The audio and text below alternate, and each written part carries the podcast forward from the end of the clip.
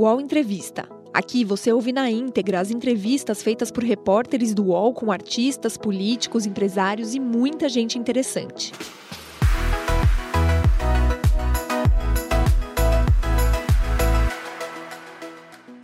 Olá, bom dia, 10 horas em ponto. Estamos ao vivo pelo canal UOL, aqui no UOL Entrevista. Como você sabe, todas as quintas-feiras a gente abre espaço aqui para a gente refletir sobre o nosso país. E hoje a gente tem um convidado especial por aqui. Jean Willis foi deputado federal por três mandatos consecutivos pelo PSOL do Rio de Janeiro. Renunciou em 2018 e foi morar fora do país por causa das ameaças de morte que sofria.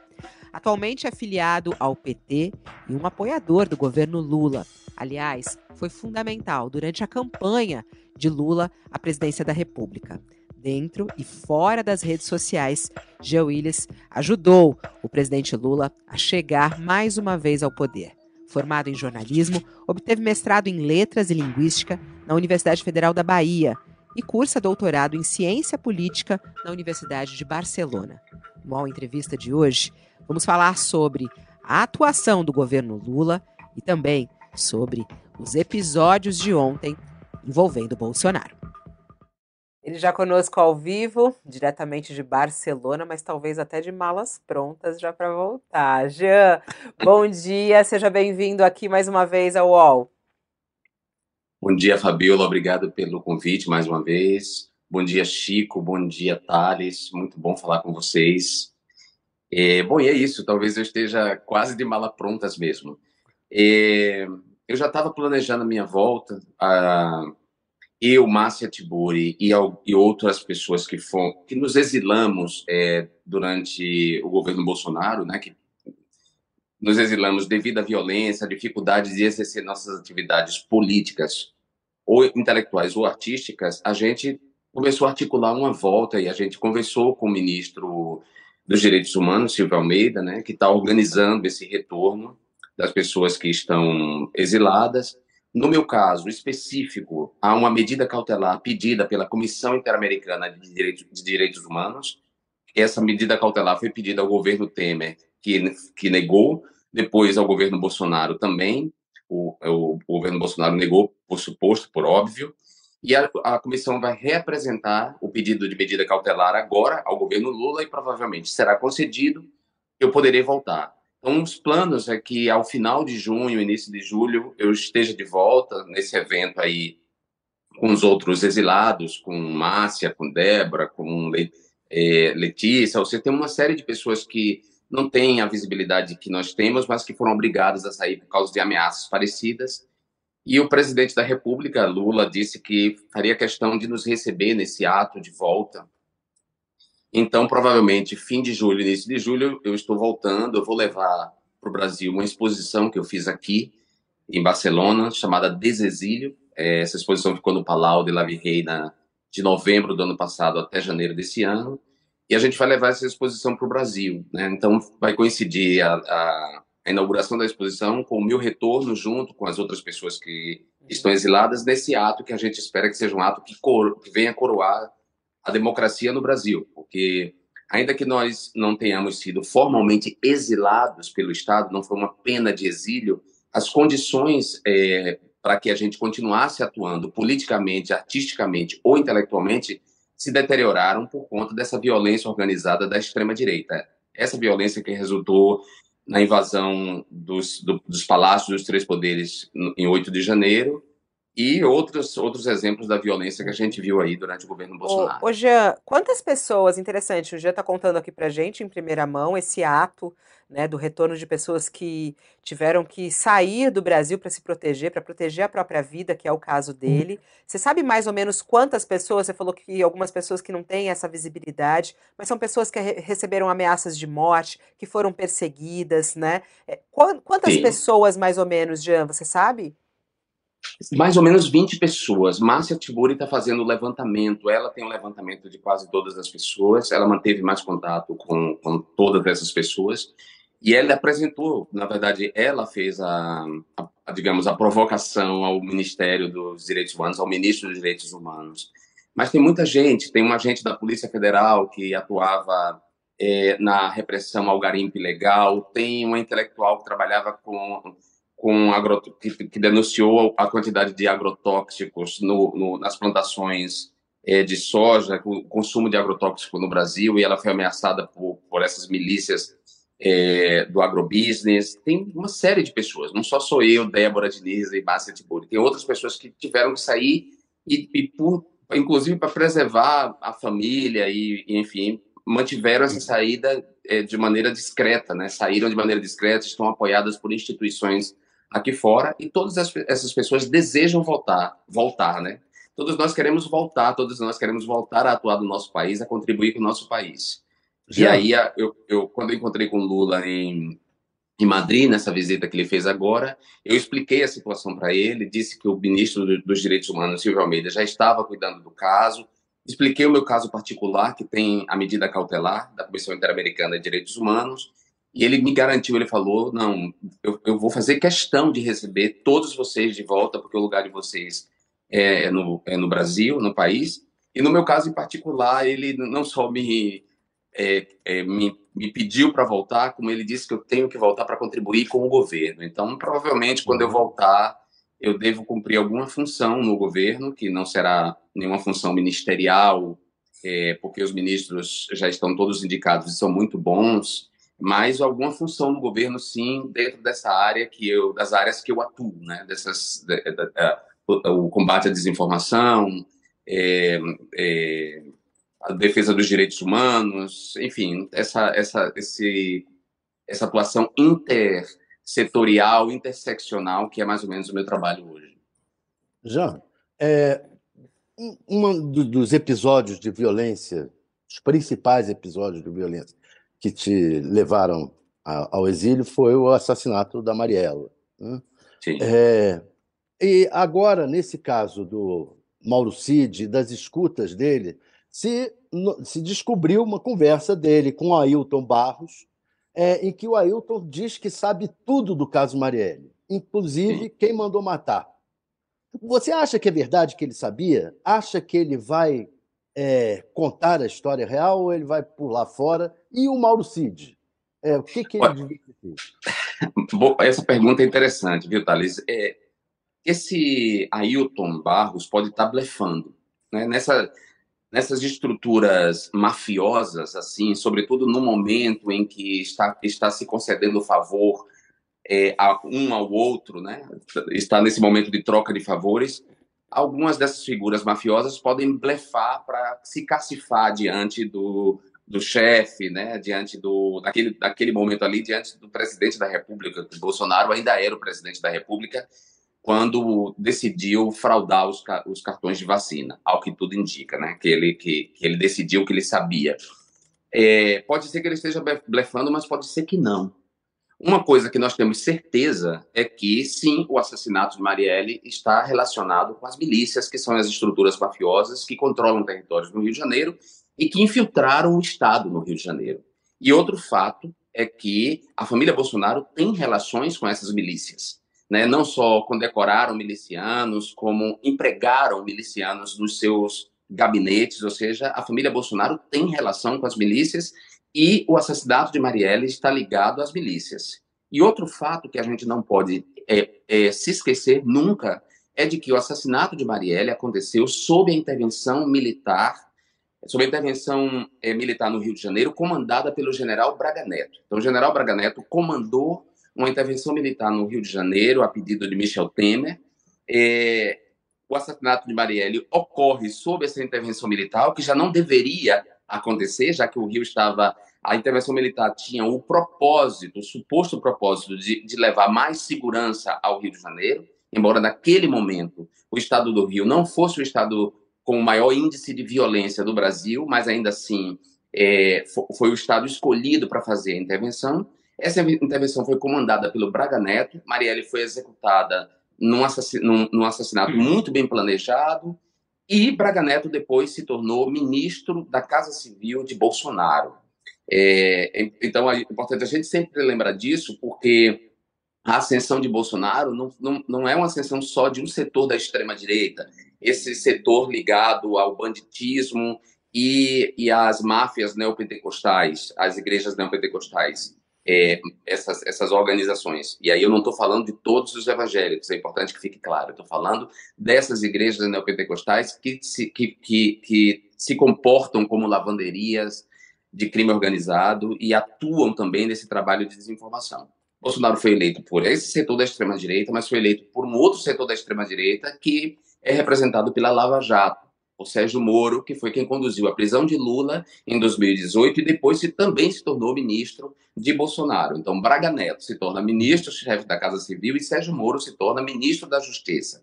É, essas duas frentes de extrema-direita, é, mais aí uma, uma terceira frente que não se assume de, de, de extrema-direita, mas que se comporta como se fosse, que é o mercado financeiro, foram os responsáveis pela, a, pela pela eleição de Bolsonaro, não só a ascensão da extrema-direita, mas a eleição de Bolsonaro. Então, eu acho que esse, esse depoimento do, do Ailton Barros, ele tem que ser levado a sério. Ele, ele, ele pode ser um blefe, mas ele, pode, ele, ele tem que ser levado a sério, porque pode ser que ele saiba mesmo quem mandou matar, e nós precisamos saber, né? A democracia brasileira, é, ela para ser restituída mesmo, ela precisa dizer descobrir quem matou Marielle Franco e mandou matar Marielle Franco. Hoje, é, a gente é, sabe que é... isso é uma, é uma investigação, claro, é, que precisa ser feita, tanto é que Flávio Dino prometeu isso, né? Lula Sim. prometeu isso durante a campanha, esclarecer. Você acha Sim. que tem alguma ligação com a família Bolsonaro? O, o que, que, você acha, Jean? Porque é, isso vem muito, é, né, uh, nas redes sociais se fala muito de, sobre isso, tem sempre uma coisa falando, uh, levando para esse caminho. Você acha que tem algum envolvimento de Bolsonaro com esse caso, Jean? Eu não eu, eu seria leviano em dizer que tem um envolvimento direto de Bolsonaro com esse caso, mas eu não sou nada leviano em dizer que indiretamente a família Bolsonaro está relacionada com esse homicídio, porque é, Marielle foi executada por sicários que integram as milícias da, com as quais a família Bolsonaro tem relação. Né?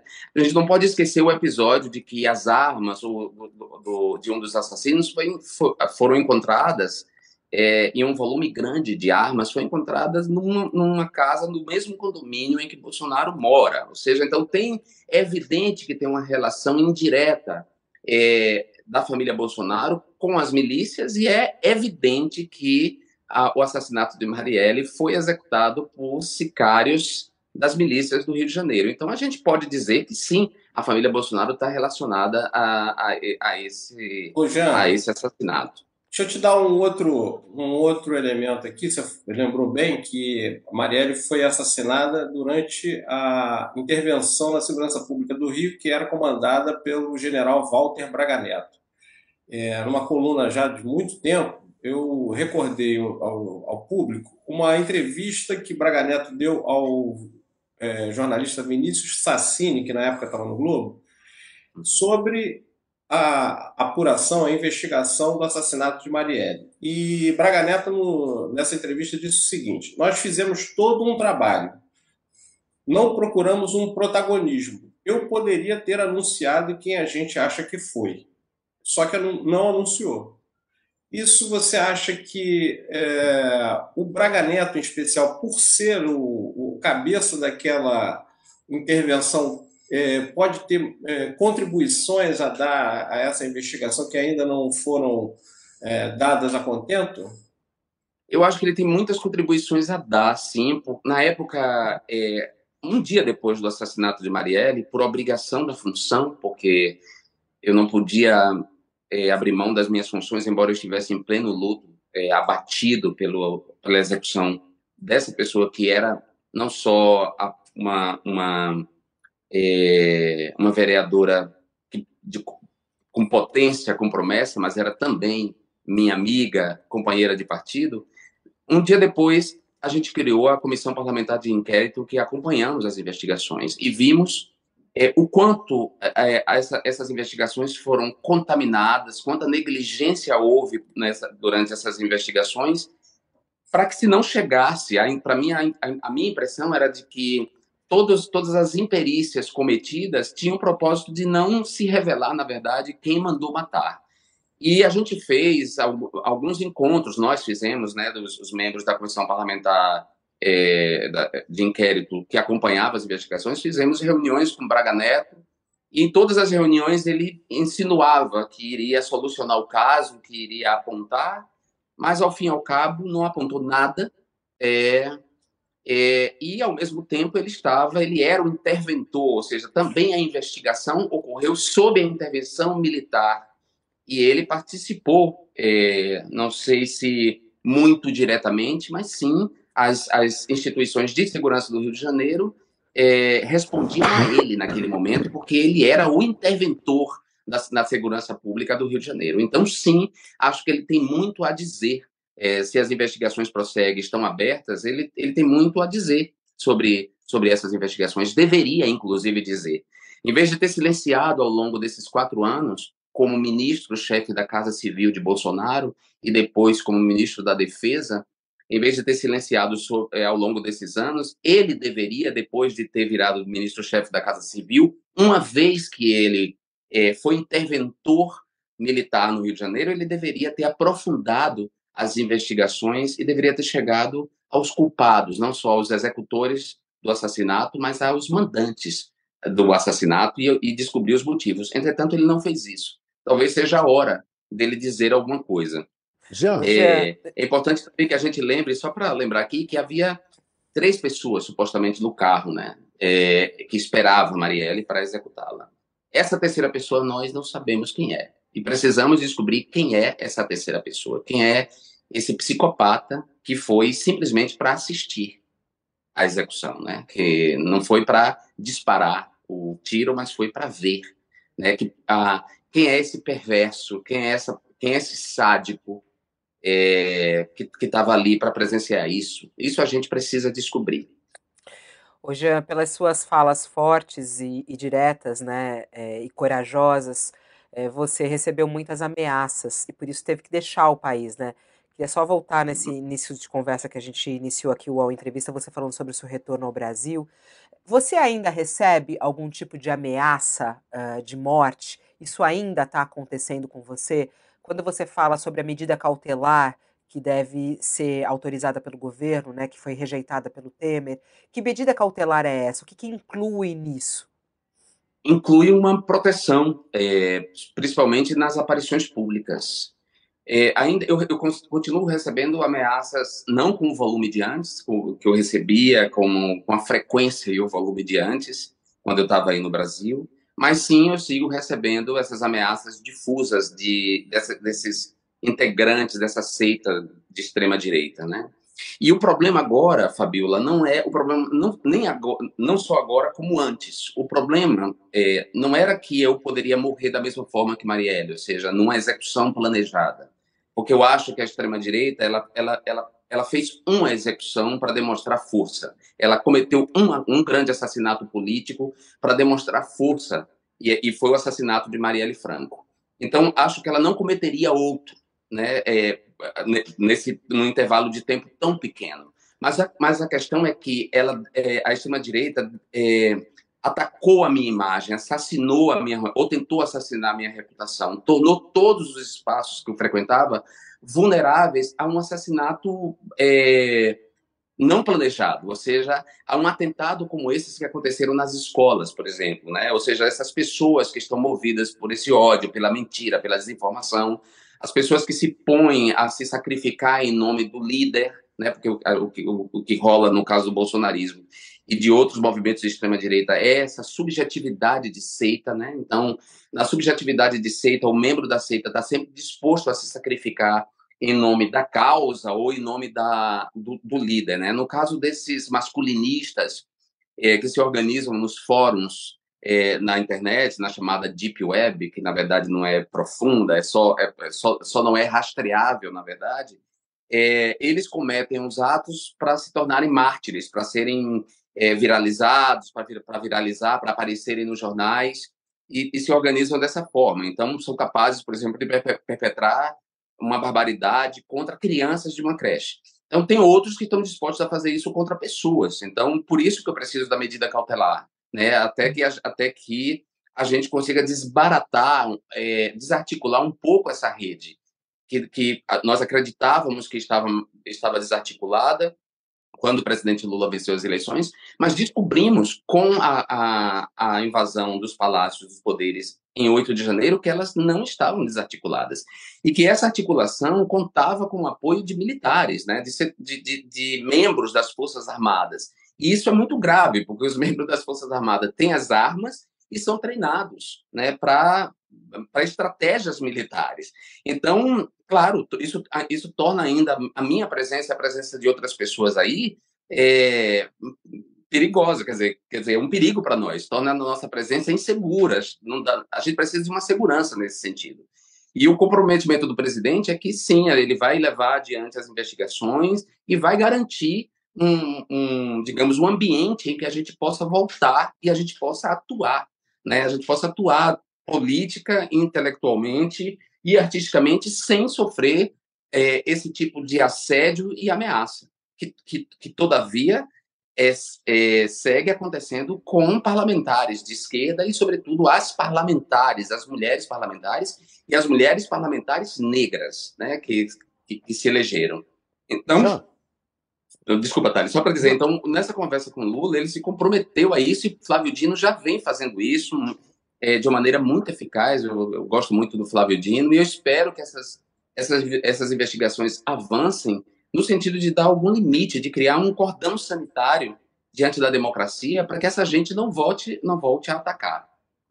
Jean, é, nesse caso do falso cartão de vacina, a Polícia Federal sustenta que pode haver infração de medida sanitária preventiva, associação criminosa, inserção de dados falsos no sistema de informação e corrupção de menores. Você acha que o Bolsonaro vai acabar preso? E a, ele sendo preso, você se sentirá mais seguro? Eu não, eu não só acho que Bolsonaro acabará preso, como eu desejo que Bolsonaro acabe preso. Alguma justiça tem que haver para tudo que Bolsonaro perpetrou, perpetrou é, como presidente e, e antes como deputado federal. Né? É, essa adulteração de documentos públicos é uma prática da família Bolsonaro.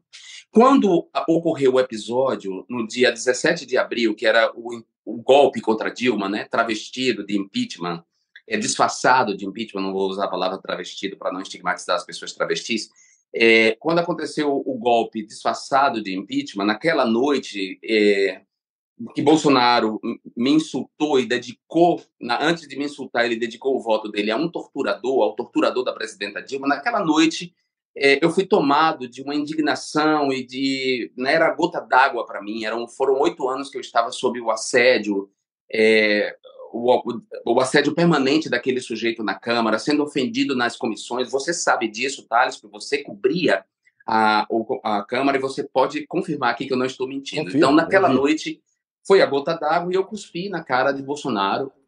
Aliás, não me arrependo de jeito nenhum de ter feito isso, porque foi, para mim, o único gesto de dignidade naquela noite foi esse. E então, o que aconteceu? O filho de Bolsonaro é, pegou as câmeras, ah, pegou ah, as imagens do, do plenário da Câmara. Essas imagens são documentos públicos, são geradas como documentos públicos, como documentos das sessões, como atas audiovisuais das sessões eles pegaram essas, essas imagens e adulteraram criminosamente, de modo a sugerir que eu havia planejado o cuspe e não de que eu tinha reagido a um insulto de Bolsonaro.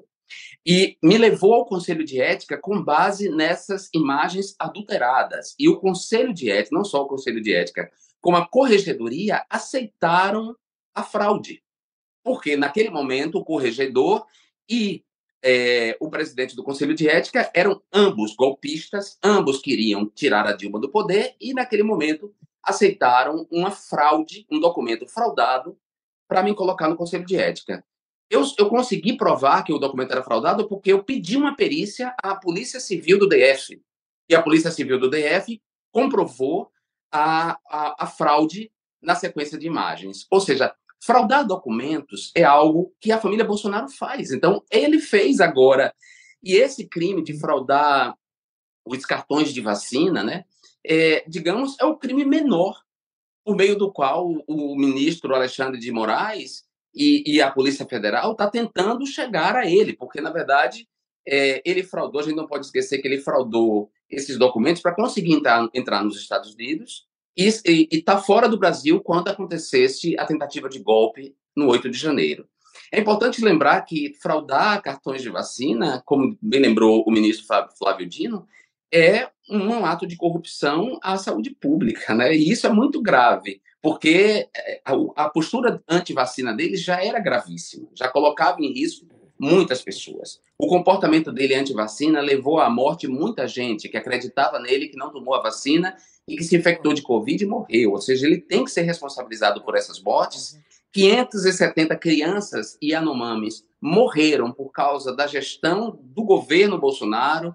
Né? É, então, sim, mais que achar que Bolsonaro vai para a cadeia, eu quero, eu espero que Bolsonaro vá para a cadeia. E quando Bolsonaro for para a cadeia, sim, eu e muito mais gente vamos nos sentir livres.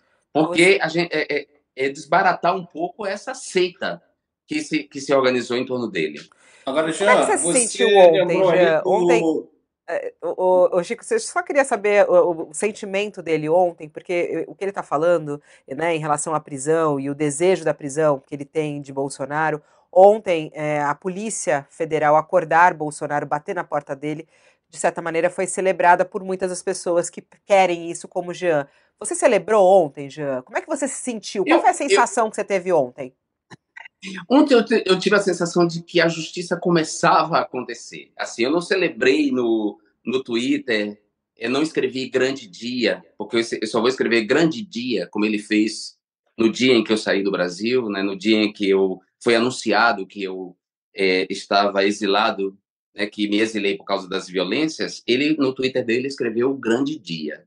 Eu não, não, escrevi porque o grande dia eu só vou escrever quando ele for para a prisão. Quando ele e o filho dele, o, é, o Carlos Bolsonaro, que é um dos artífices dessa, dessa, desse, desse, dessa máquina de assassinar reputações e propagar mentiras, for para a cadeia. Nesse dia eu vou escrever. Mas eu fiquei contente e eu voltei a acreditar nas instituições do meu país. Né? Saber que a Polícia Federal conduziu essa investigação, está conduzindo, me deu uma alegria de que a Polícia Federal voltou, está voltando a ser republicana. Né? E, e, e isso me deixou contente. E, a, a, por, a, ademais disso, né? desculpa, eu estou é, incorporando algumas expressões. Além disso, é, tem uma, uma, satisfação pessoal minha, porque eu fui, eh, o Bolsonaro ele me, me, transformou num opositor dele sem que eu quisesse, né?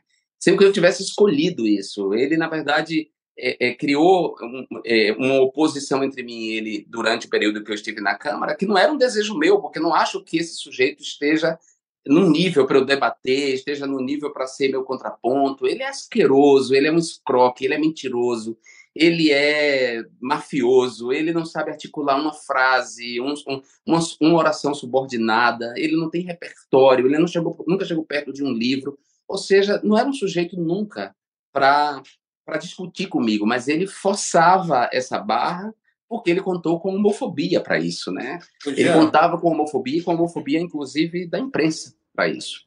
Ô Jean, é, você lembrou aí do, um dia marcante no Congresso, que foi o dia da votação do impeachment, né? E naquele momento, ali naquela tarde e noite, o Brasil é, observou em detalhes como era ruim a formação do Congresso ali, nas argumentações a favor do impeachment, não era nem no mérito, se era contra ou a favor, mas na forma de falar, é, na forma de se conduzir, na, na molecagem no, no plenário e tal. Só que de lá para cá, o Congresso piorou ainda mais. A gente vê no, no dia a dia, nas falas no plenário, nas salas de audiência, é, fake news sendo gritadas, é, argumentos completamente desconexos, mentiras, é, provocações, tentativas de, inclusive, de enfrentamento físico. É, como é que você vê de longe essa degradação ainda maior da, da, da política é, partidária e, se, e, o que fazer? O que, que você imagina que a gente possa fazer para que a política volte ao mínimo razoável para o Brasil conseguir ter uma vida política normal? Boa pergunta, Chico. É, sabe que todo, todo mundo que está na política, acompanha a política, ou, ou chega ao Congresso Nacional, é, repete uma máxima do finado Ulisses Guimarães, né, de que é, se você não está gostando desse Congresso, se acha que esse, essa legislatura é ruim, espere pela outra. Então, ele tinha essa perspectiva pessimista do em relação ao Congresso Nacional. Eu, eu ao contrário, assim, eu, eu sou uma pessoa que, que a minha concepção de política, eu já disse isso no documentário Entre os Homens de Bem, que é um documentário que foi lançado em 2015, que eu recomendo que as pessoas assistam, porque esse documentário que foi lançado em 2015, ele é o prólogo da desgraça. Né? Ele, é um, ele, é, ele é anterior à Democracia em Vertigem, e ele é o prólogo da desgraça, e ele mostra a ascensão e os métodos da extrema-direita já naquele momento. Então, em, em, em, nesse documentário, eu cito a Hannah Arendt falando sobre, sobre qual é a concep sua concepção de política, e essa é a minha concepção de política. Política, para mim, deve ser, deveria ser, a fonte da vida boa. A, porque a política deveria ser a mesa de negociação dos diferentes conflitos para dali nascer um consenso para o bem de todo mundo. Isso deveria ser a política.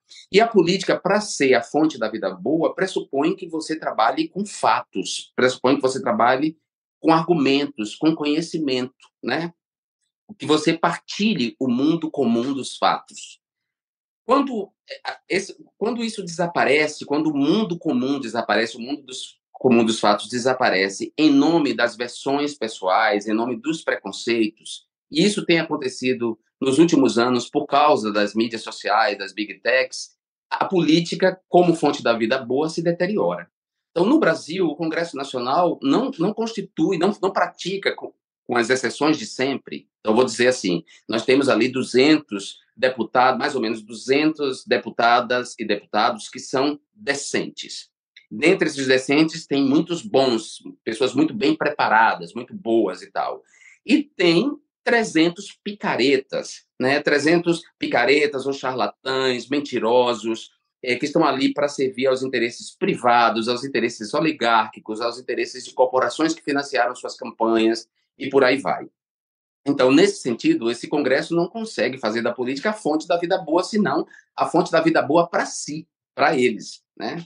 É, eu acho que o que a gente pode fazer nesse sentido, assim, é, é, é dar uma ênfase maior às eleições é, as eleições, como é que a gente fala? Majoritárias e. É, qual é a outra expressão que a gente fala? Me ajuda aí, Thales. Eleições legislativas, não. Eleições proporcionais. Proporcionais.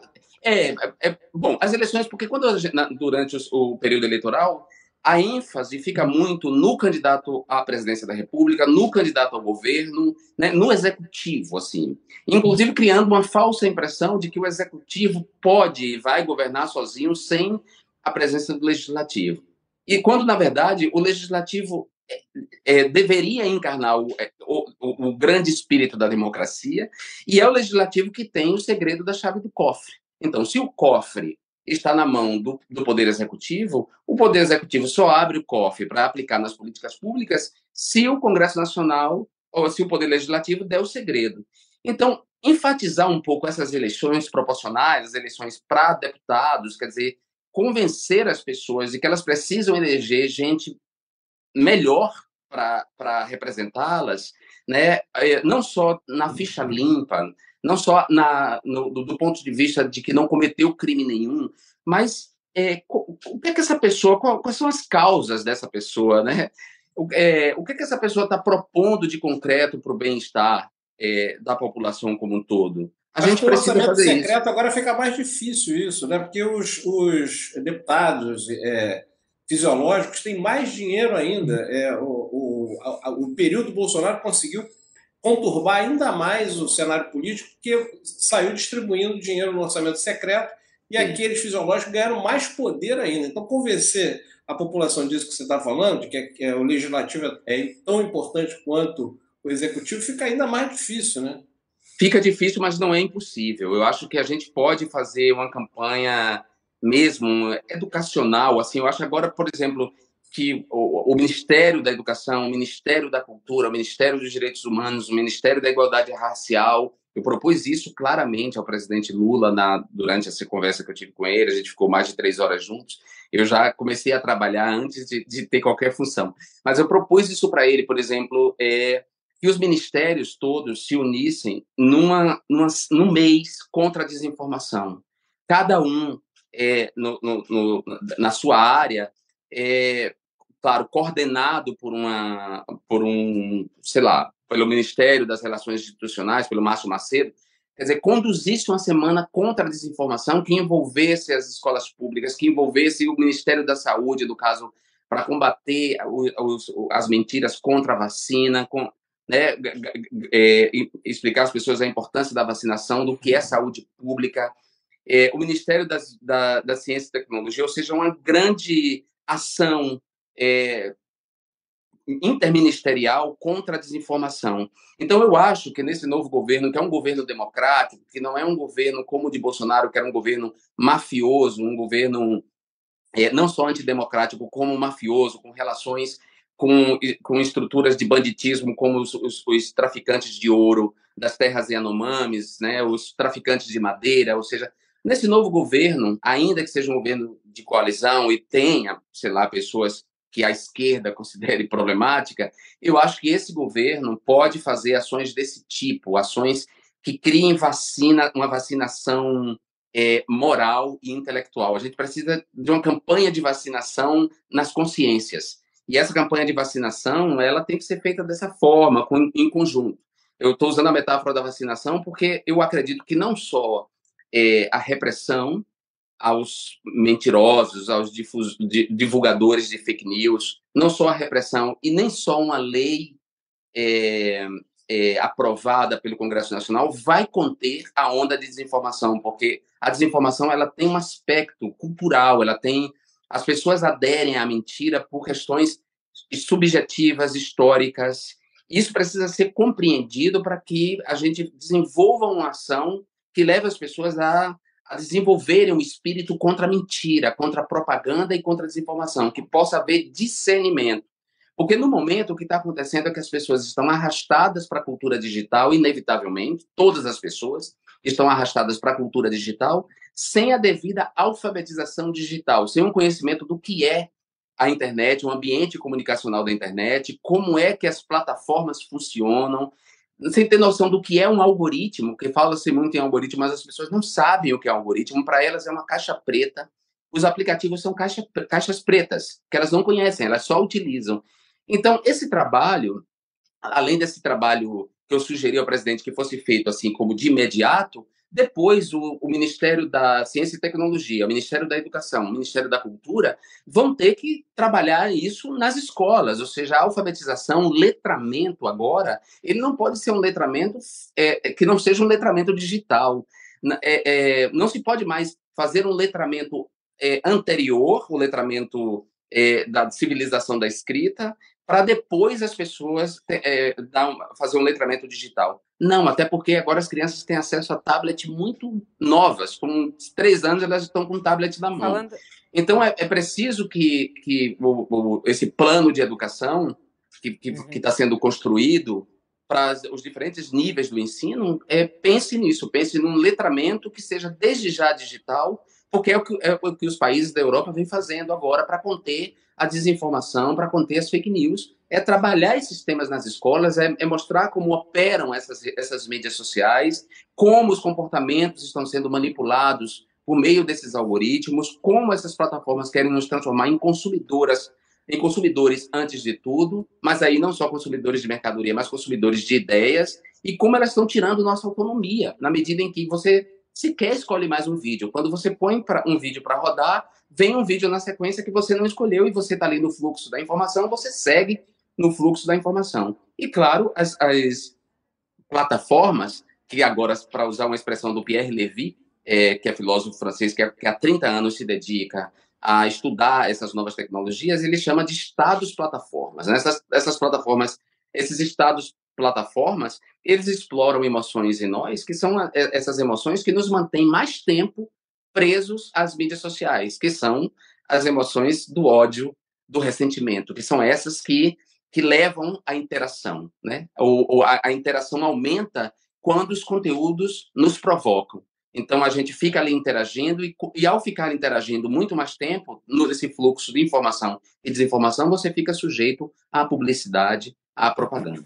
Já que estamos falando de informação, é, é muito interessante que recentemente você entrou ali numa conversa com Paulo Coelho nas redes sociais no qual ele estava criticando o governo Lula, né? Criticando justamente por uma fala de Lula relacionada a, a Sérgio Moro, e aí depois outras críticas.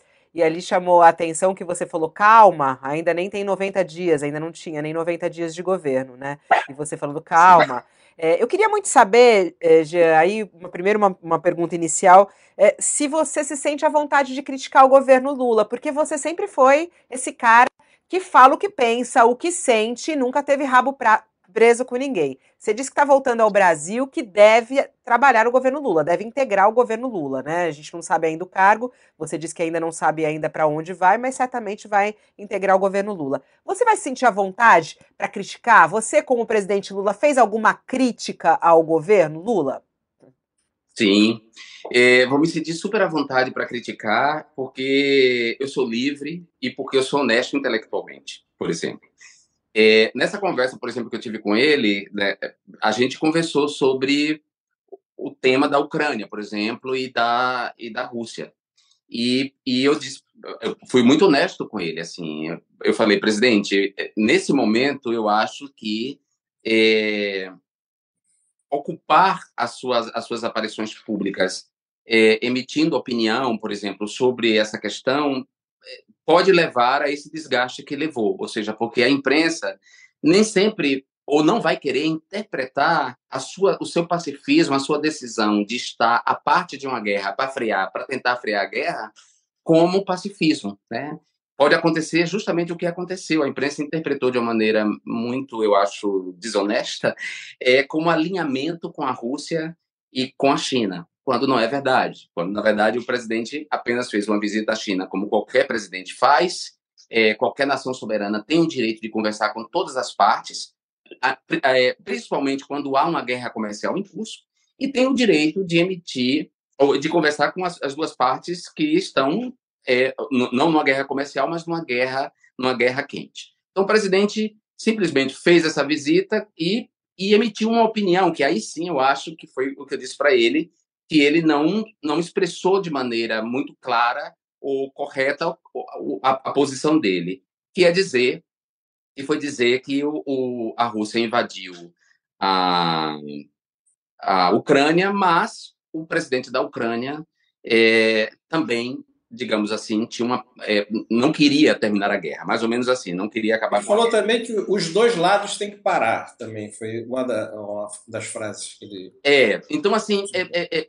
claro que é no, no, calor da hora, da, do, do, que ele está sendo metralhado por perguntas, ele é um ser humano, ele domina muitos assuntos e tal, mas ele pode sim resvalar numa fala infeliz ou noutra. Essa foi uma fala infeliz porque, na verdade, Putin é um tirano, um autocrata, serve de modelo para os autocratas é, no resto do mundo, é, a, utilizou os métodos de desinformação para eleger, para ajudar na eleição de Donald Trump, ou seja, e agrediu a Ucrânia. Então, isso é fato, certo?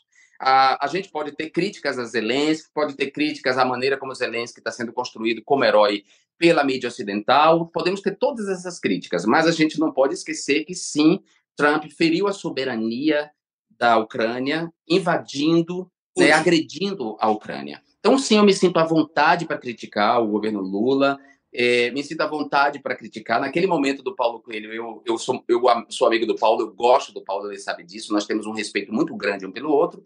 E, na verdade, o Paulo ficou indignado porque é, Lula acabou ressuscitando um, um, cadáver, um zumbi que estava no Senado, porque o Moro se elegeu é, senador, mas estava lá no baixo clero do Senado, no ostracismo, que é um outro que não consegue desenvolver um discurso público, né? não tem conhecimento, é pobre de repertório, enfim, faz essa política rasteira que ele fazia como era juiz. E Lula, então, ao se referir a Sérgio Moro, Lula trouxe esse cara de volta, deu a vocês da imprensa o gancho que vocês precisavam para, uma vez mais, trazer Moro para a arena pública. E aí, Paulo Coelho ficou puto da vida com isso é, e fez esse comentário, é, que ele, ele já estava decepcionado. Então, eu disse: calma, Paulo, calma, é, é o começo, é o começo do governo. Né? E, e, a gente não pode achar que também, ao longo desse tempo, Lula não vai cometer outros deslizes, vai cometer, provavelmente vai cometer, e que bom que a gente vai poder criticar ele, que bom que a gente tem liberdade para criticar o presidente da República. Que bom que o presidente da República tem ou deveria ter oposição. E eu, eu acho que ele deve ter oposição. Ah, mas o que tem acontecido agora não é uma oposição. O presidente tem inimigos, pessoas que se comportam não como adversários políticos, mas como inimigos. Então, já que você quer que eu fale, eu vou dizer: o, o, o Roberto Campos Neto é um inimigo do governo Lula. Né? Ele está utilizando a autonomia do Banco Central para sabotar a política econômica do governo Lula. Então, isso para mim já é muito grave, certo? Gravíssimo. Esse é um inimigo. O outro inimigo é a difamação é que o presidente é, há um, monitoramento do que fala o presidente para pegar qualquer deslize dele, qualquer coisa que ele fale para transformar numa tempestade e baixar a popularidade dele. Isso também não é muito honesto, né? Então, numa democracia, a gente espera que haja oposição, a gente quer que, que, que tenha oposição, o governo merece ser criticado. Eu acho que é absolutamente possível uma pessoa estar no governo e discordar, por exemplo, dentro do próprio governo, é, e, e, se discordar ao ponto de precisar sair também é legítimo, isso acontece muito, pode acontecer, entendeu? Agora, é, quando, em vez disso, de uma oposição saudável, saudável, você tem uma difamação permanente do presidente da República, ininterrupta, somado a uma sabotagem financeira da sua política econômica, aí a gente já tem outra coisa. Já.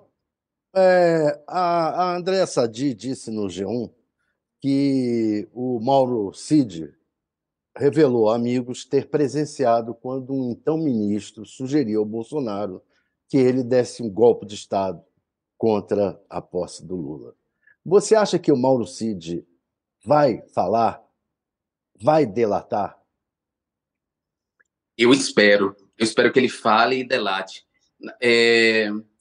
Eu tenho uma grande amiga aqui que que escreve comigo para Counterpunch, Júlio Arque, uma antropóloga. E nas nossas conversas, nas, nas, minhas angústias sobre o Brasil de Bolsonaro, quando o Brasil ainda estava sobre Bolsonaro, e eu perguntava para ela: será que a gente vai ver essa essa gente ser um dia desmascarada, esses crimes ser, serem postos à luz? E ela disse para mim assim, Jean, sempre isso vai acontecer porque sempre há traidores entre essas pessoas sempre há traidores entre essas pessoas. E então eu vou contar com isso, eu, que esses que que os traidores comecem a dizer, comecem a botar com medo, inclusive, da, da prisão, eles comecem a dizer o que aconteceu, comecem a apontar o que foi feito, todos os crimes que esse governo é, cometeu. Então, esse Mauro Cid, eu espero que seja um desses. É, pelo que eu li é, nas notícias, e eu li várias notícias de várias fontes, ele ficou super nervoso é, quando da visita da, da Polícia Federal, tentou esconder o dinheiro, aliás, uma pessoa que tem esse volume de dinheiro em casa, né, não declarado, já mostra aí um, o nível de honestidade dessa pessoa. E ele era o faz-tudo de Bolsonaro, ele era o cara que estava ao lado de Bolsonaro em diversas fotos, estava nas lives que Bolsonaro fazia negando a eficácia da vacina, ou seja, ele é, ele é a bucha de canhão de Bolsonaro. Então, se ele falar, nós temos aí um homem-bomba que pode botar abaixo não só os Bolsonaro, né, mas também os outros aí que integravam esse governo. Alguns, inclusive, que estão agora é, protegidos pelo, pelo mandato, né? Protegidos por mandato. Jean, a, a Fabiola sabe que sempre que eu posso, eu peço aos entrevistados, a imprensa critica tudo e todos, né? Então eu peço aos entrevistados que também façam uma avaliação sobre o nosso trabalho, sempre que, principalmente para quem é do ramo, né? Você uhum. já citou aí algumas vezes a imprensa e eu faço uma crítica minha ao trabalho da imprensa, da maioria, não toda, mas a maioria da imprensa no, durante a Lava Jato, por exemplo. Acho que sem a imprensa não haveria Lava Jato como, como aconteceu, colocando o Sérgio Moro no pedestal, e uhum. sobre também menosprezando o bolsonarismo, dando menos importância do que tinha e aí a gente chegou nesse ponto aqui e descobriu o que é o bolsonarismo na, na prática. Você Sim. acha que depois desses dois episódios hoje a imprensa tem um papel mais equilibrado ou tem muito a melhorar ainda? Olha, a imprensa hegemônica no Brasil, porque a gente tem uma imprensa hoje diversa, né? Tem uma, uma mídia independente que está crescendo, é, canais que têm feito boas matérias se dedicado a, a, a não aos fatos diversos, né? Aos fatos mais, mais digamos, é, diários, mas a grandes reportagens.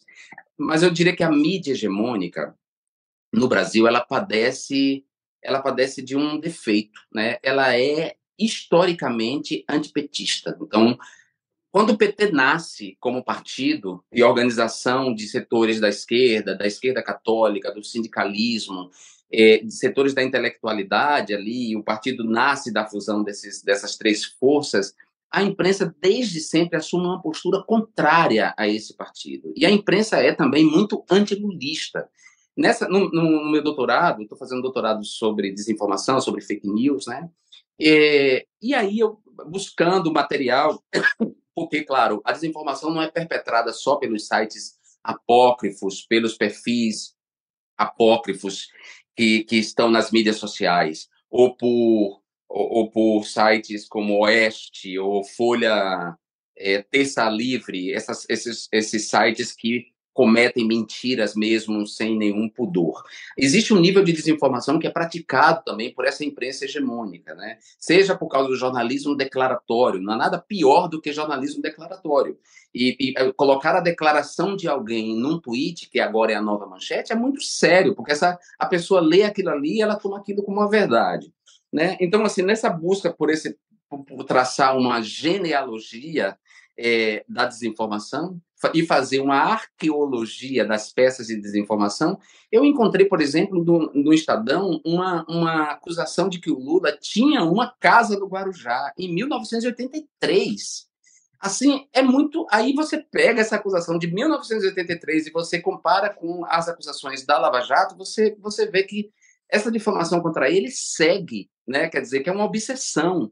Eu gostaria de ver uma imprensa. Tem muita gente boa na imprensa, e eu respeito muita gente nessa imprensa hegemônica. Respeito muita gente mesmo, mas eu sou muito crítico dela. Eu sou crítico porque eu sou jornalista, eu sou crítico porque eu trabalhei é, quase 10 anos num jornal alinhado à direita, que é o Correio da Bahia, que pertence à família de Antônio Carlos Magalhães. E ali, como repórter daquele jornal, eu sempre distingui o meu trabalho da linha editorial do, do jornal e do dono da imprensa né? E, e, e, sempre, e olha, sempre fui respeitado nessa minha autonomia dentro do jornal. Então, eu acho que, aproveitando, inclusive, o dia da liberdade de imprensa, a gente tem que pensar nisso, que liberdade de imprensa vem com responsabilidade. E aí tem que haver uma responsabilidade na cobertura, tem que haver uma responsabilidade, tem que ouvir o outro lado, tem que equilibrar, tem que dar espaço para todo mundo, tem que ser uma imprensa plural. Quer dizer, você não, debate, não pode debater a, a questão dos juros no Brasil ouvindo só economistas neoliberais. Você tem que pluralizar. Tem muitos economistas nas universidades aí estudando e, ou, e, e, dedicados com pesquisas que precisam ser ouvidos. Essa é uma imprensa que pode, que é democrática e que pode servir a nossa nação de uma maneira muito melhor, muito mais educativa. Não custa nada, mesmo que o, o jornal assuma a sua posição ali de, de, de neoliberal, não custa, não custa nada ouvir uma outra fonte e que dê uma outra plataformas, Facebook, Isso. Google, etc. Como controlar essa é, é, essa intromissão geral deles?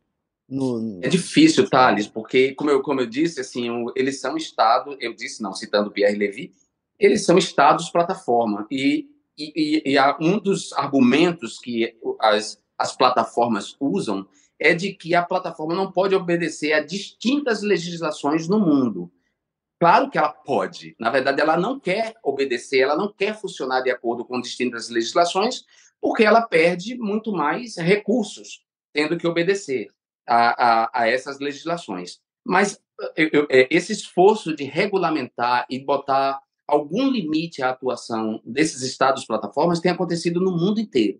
É, distintos países têm buscado fórmulas diferentes de como conter a intromissão, porque é evidente que há uma intromissão, os processos decisórios são contaminados pela desinformação que acontece nessas redes, é, não só os processos decisórios, como as, a polarização das sociedades, né, o ódio, é, a divisão das sociedades em polos que se odeiam e que se atacam permanentemente, e o Facebook, no caso do Facebook, que agora chama Meta, o Facebook está sendo julgado por uma participação direta no, no genocídio que houve em Mianmar.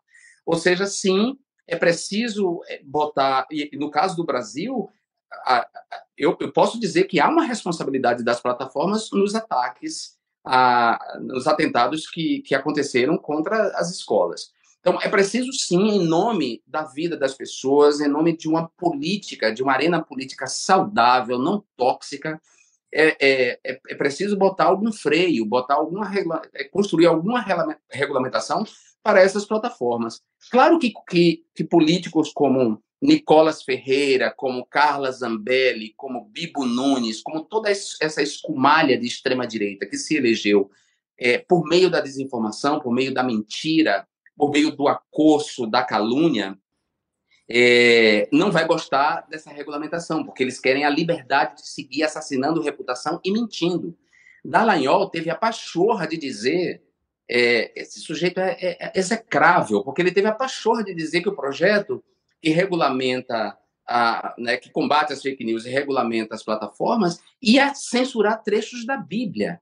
Esse sujeito sabe que ele está mentindo, sabe? Ele sabe que ele está mentindo. E esse, para mim, é o pior tipo, porque é o tipo que distingue a verdade da mentira, mas opta pela mentira por uma questão de oportunismo. Então, claro que, que essa extrema-direita que só se sustenta por meio da mentira, não vai querer, vai se colocar ao lado das plataformas. Mas a verdade é que precisa, sim, de uma regulamentação. O UOL Entrevista volta já.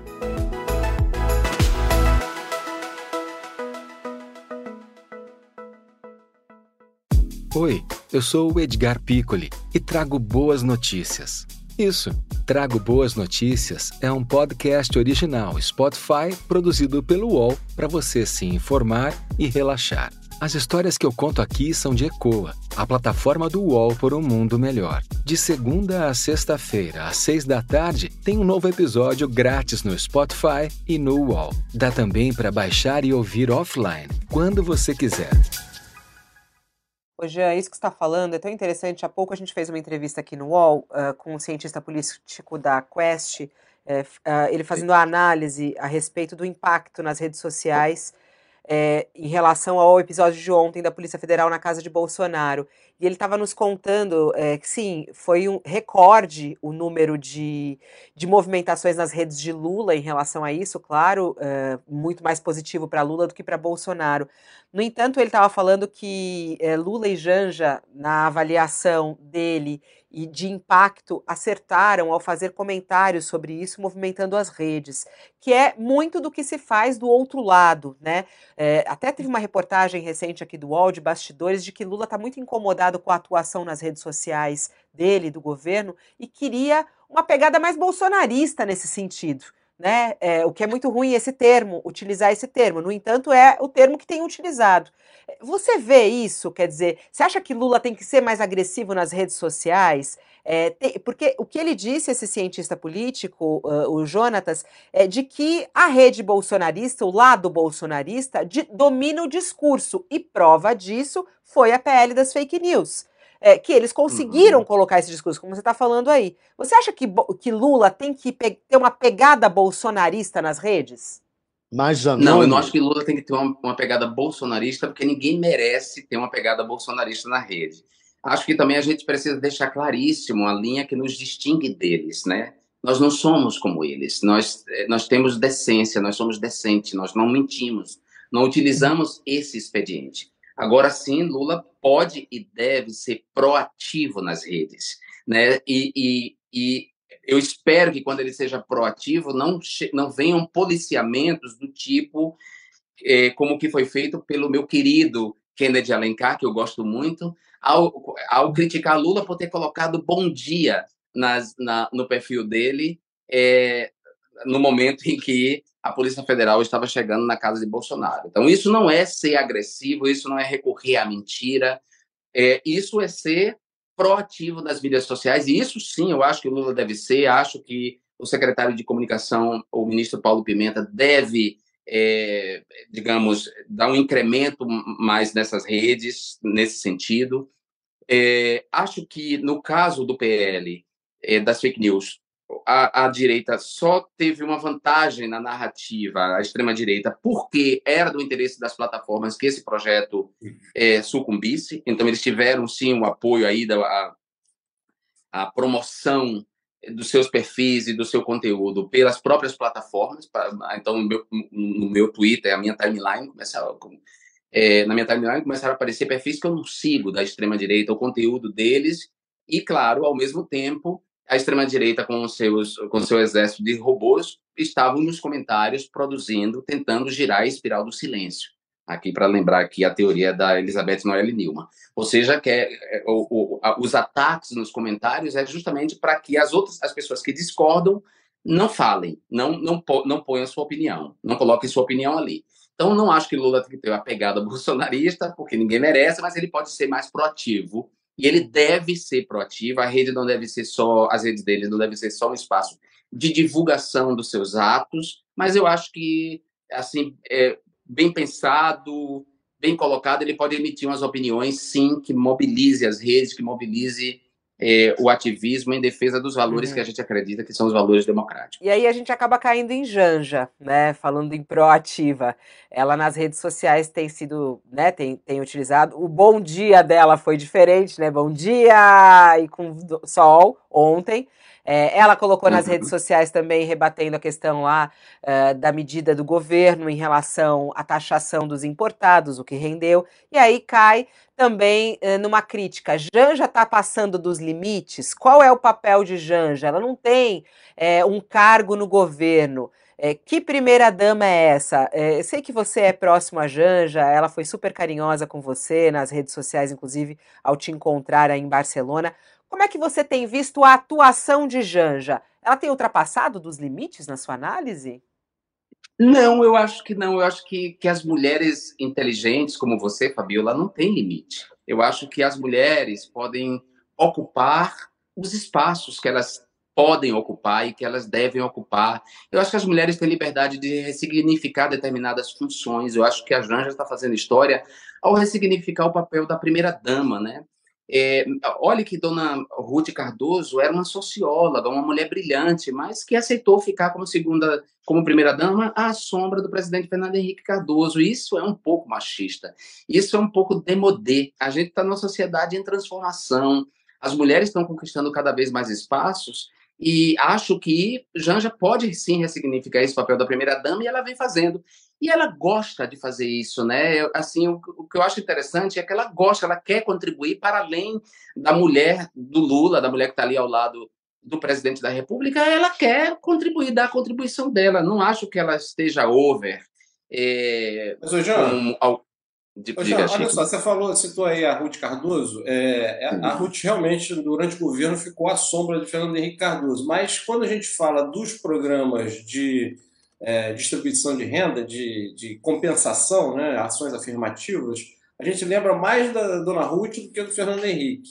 É, então, é, talvez não, não, será que não está faltando para a Janja um projeto ou um tema em especial? Porque o, o que não existe normalmente nos que talvez seja incômodo para os ministros ou, ou inusual é ver uma personagem que fica entre vários é, temas. Fala, por exemplo, de, economia ali, cultura aqui, é, dando pitacos. assim. Isso talvez a desgaste mais e não centre os esforços dela em algum projeto que dê algum fruto. Fica parecendo alguém que fica dando palpite em vários assuntos. Não, será que não está faltando um, um ponto, um projeto em específico para ela atuar?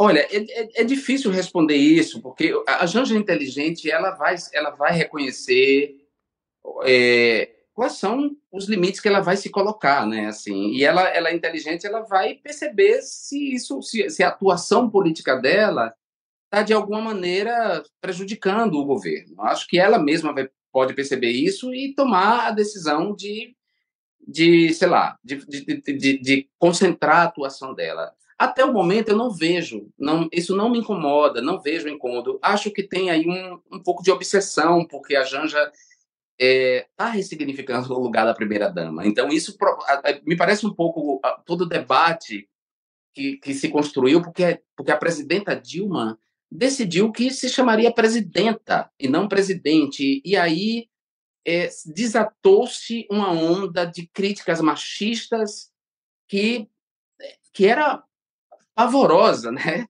Então, assim, eu vejo um pouco isso se repetir agora, e me parece que isso só acontece porque essas mulheres são mulheres de esquerda. É, em relação ao, ao proativismo das mulheres de direita, não, não, se fala muito. Agora, eu não, eu não sabia de nada disso, não, não, não, não sei de nenhum rumor sobre se, se os ministros estão incomodados com ela ou não, não sabia disso.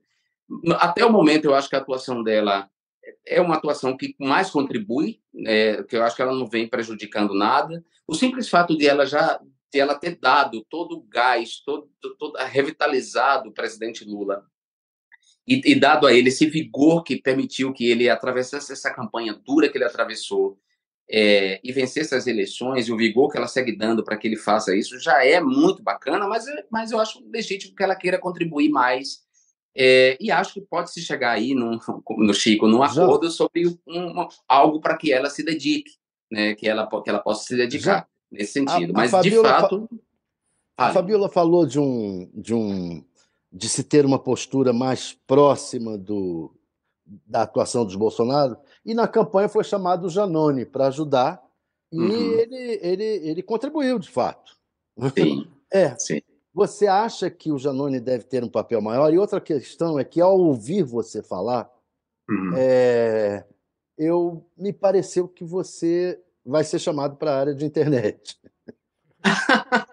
eu não sei se eu vou ser chamado para a área de internet, Thales, porque, como eu disse para você, eu tenho um. Enfim, a internet é uma das áreas, né? E eu, eu, eu de fato, assim, minha, minha minha atuação tem sido muito estratégica, inclusive no plano internacional. Eu tô, estou articulando junto com a Survival é, e, e, e, essa amiga minha, Julie Walk, e o ICE aqui de Barcelona, um trabalho de defesa, por exemplo, dos, dos três, das três grandes florestas tropicais, porque a gente fala muito da Amazônia esquece da floresta do Congo e da floresta de Papua Ocidental, que atualmente está ocupada pela Indonésia. E a regulamentação do clima no mundo passa pela preservação dessas três florestas, é, mas isso não. Tem a ver com comunicação pela internet. É, comunicação, de, é, exato. Quando eu me filiei ao PT, eu apresentei cinco temas, que são os temas nos quais eu me, eu me, me desloco. Mas voltando ao Janones, eu adoro Janones. O Janones fez uma coisa que eu jamais faria, porque não é da minha índole. Sabe? Janones desceu na merda e pegou as armas. E isso é algo interessante, não é algo se desprezar. E ele sim teve um papel muito importante na eleição de Lula e acho que ele pode, poderia contribuir muito nessa equipe da comunicação é, do, de Paulo Pimenta. Creio que ele não deve ter. Eu soube que ele não foi para a equipe porque ele, ele queria continuar como deputado, enfim, por isso ele não foi chamado. É, outra pessoa que pode contribuir, está contribuindo, mas está contribuindo junto ao, ao Ministério dos Direitos Humanos é a Manuela Dávila, que está coordenando um grupo de trabalhos contra as, o discurso de ódio. Então, essa, mas Manuela também não tem. É, Manuela é parecida comigo, a gente não tem essa índole de descer da merda e pegar as armas. O Janone tem, Janones tem, e ele faz isso muito bem. É, faz bem, assim, ele sabe descer lá, pegar as armas e utilizar contra a extrema direita.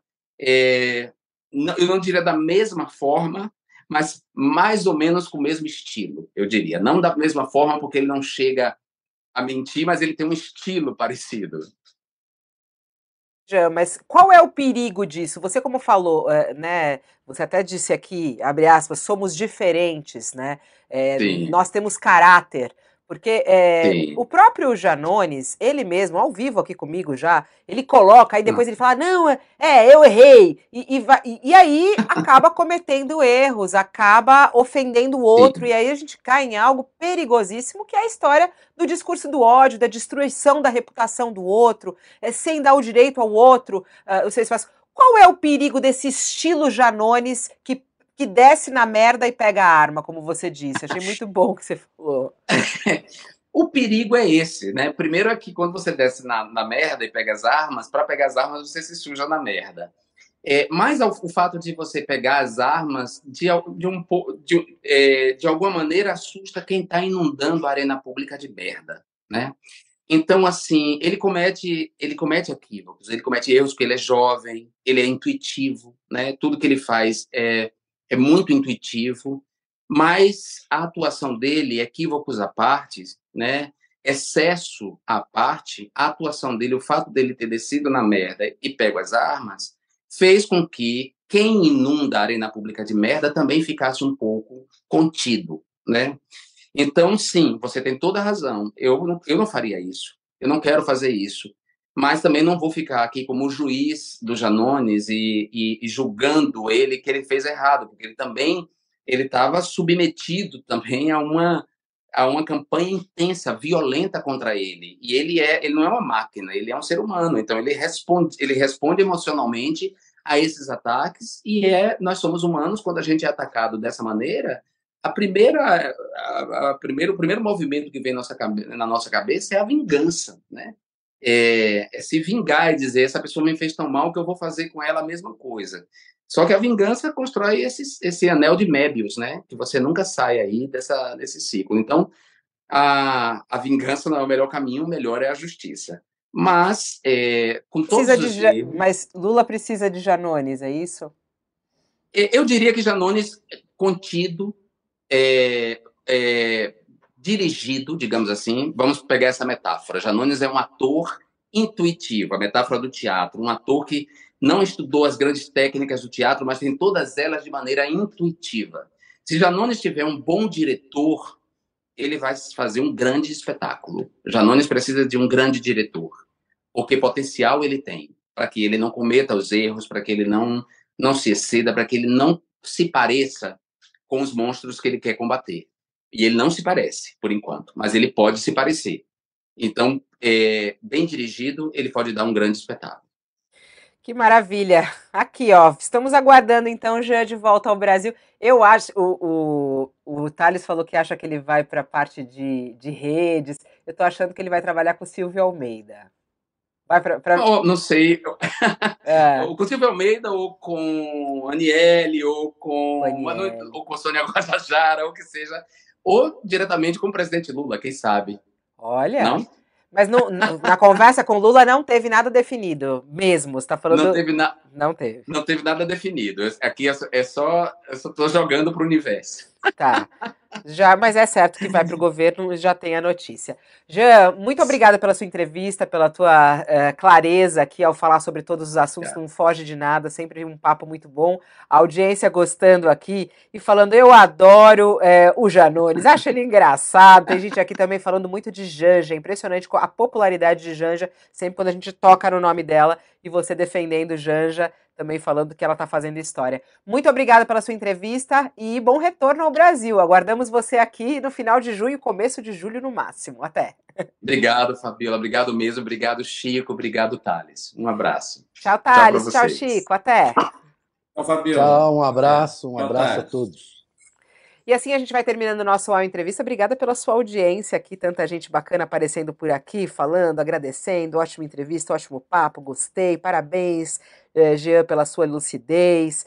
Eh, e por aí vai. Vamos que vamos. A gente vai, mas já volta. Tem o UAU News para você ao meio-dia um resumão de tudo que está acontecendo. Estava vendo aqui a página principal do UOL, muita coisa acontecendo. Tem rachadinha eh, de Carlos Bolsonaro, tem mais detalhes a respeito da operação de ontem da Polícia Federal. A gente traz para você todos os detalhes ao vivo no nosso UOL News ao meio-dia. Estarei te esperando.